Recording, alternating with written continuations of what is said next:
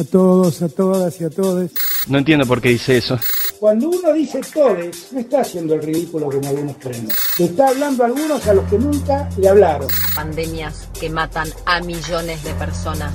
Entre el 18 de julio y el 2 de agosto vamos a ir tratando de volver a la vida habitual. Es un plan que vamos a hacer de manera progresiva, que puede tener avances, pautas, retrocesos. Algo así como un stop and go, ¿no? Resumen de noticias. ¿Se entendió? Si no, vuelvo a repetir. De acá no se va ninguno. 126 días y contando, amigues.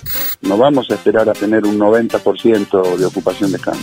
Se suman nuevas áreas de transmisión comunitaria en el país. En Río Negro, la ciudad de Bariloche. En Mendoza, la región metropolitana y el Gran Mendoza. En Santa Fe, Rosario y Gran Rosario. Además, la provincia estableció a través de un decreto que a partir del lunes quienes pretendan ingresar a Santa Fe deberán contar con un hisopado negativo de menos de 72 horas de antigüedad. Mientras tanto, continúan los brotes por conglomerado en las provincias de Córdoba, Entre Ríos y Jujuy, que si no se atajan a tiempo pueden devenir en transmisión comunitaria. Extienden 10 días el aislamiento de la ciudad de Río Grande por un rebrote de coronavirus. En los últimos cuatro días se registraron 41 nuevos casos. Ayer alcanzamos otro récord. Se registraron 114 muertes y 6.127 nuevos positivos.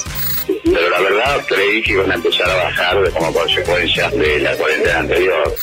Continuidad de noticias. Sesionó el Senado. y convirtió en ley la campaña de donación de plasma. Los donantes tendrán dos días de licencia paga y serán reconocidos como ciudadanos solidarios destacados. Cobertura del 100% de la fibrosis quística y receta electrónica. También dio media sanción a la creación del Consejo sobre Malvinas y Límites de Plataforma Continental, que establece los límites definitivos de la Plataforma Continental Argentina más allá de las 200 millas. La imprescriptibilidad del resarcimiento a las víctimas de crímenes de lesa humanidad. Promoción a carreras estratégicas y aumento de penas por la difusión de imágenes con contenido sexual sin consentimiento.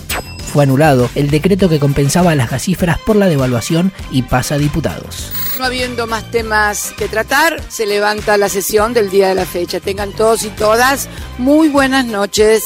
Deuda. Confiamos en que la Argentina y sus alrededores sigan trabajando en negociaciones constructivas. Expresó Jerry Rice, vocero del FMI, en conferencia de prensa ayer por la mañana. Rice se refirió al anhelo de la entidad de que la negociación lleve a un acuerdo con un sendero sostenible, con crecimiento inclusivo y duradero. Recordemos que luego de que se acuerde la reestructuración con los privados, queda renegociar la deuda con el fondo, unos 47 mil millones de dólares. Nada.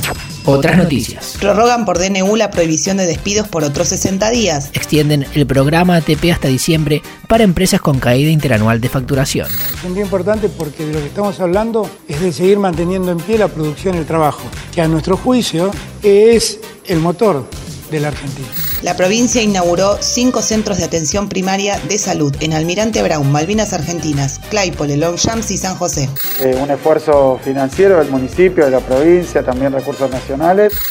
Lo, que, se viene. El proyecto de reforma judicial del Poder Ejecutivo se presentará el próximo lunes. Hugo Yasky dijo el miércoles que el impuesto a las grandes fortunas está listo y esperan aprobarlo las primeras semanas de agosto. Más policía para la provincia. Fuerzas federales comenzaron a desplegarse hoy en varios partidos del Gran Buenos Aires. El objetivo, frenar la ola de inseguridad que se registra en medio de la pandemia. El gobernador bonaerense Axel Kisilov cerró un acuerdo con la ministra de Seguridad de la Nación, Sabina Frederick, para reforzar a partir de hoy a las 6 de la mañana la presencia de efectivos en Quilmes, Virrey del Pino, La Matanza, Almirante Brown, Moreno, Esteban Echeverría, Florencio Varela, Lomas de Zamora, entre otros distritos. Esperemos que no sea peor el remedio que la enfermedad. Hablando de policía. ¿Dónde está Facundo? Todavía no hay pruebas en la causa que lleven al paradero del joven desaparecido hace más de 80 días. Continúan los rastrillajes y la familia pide recusar al fiscal por irregularidades en la investigación.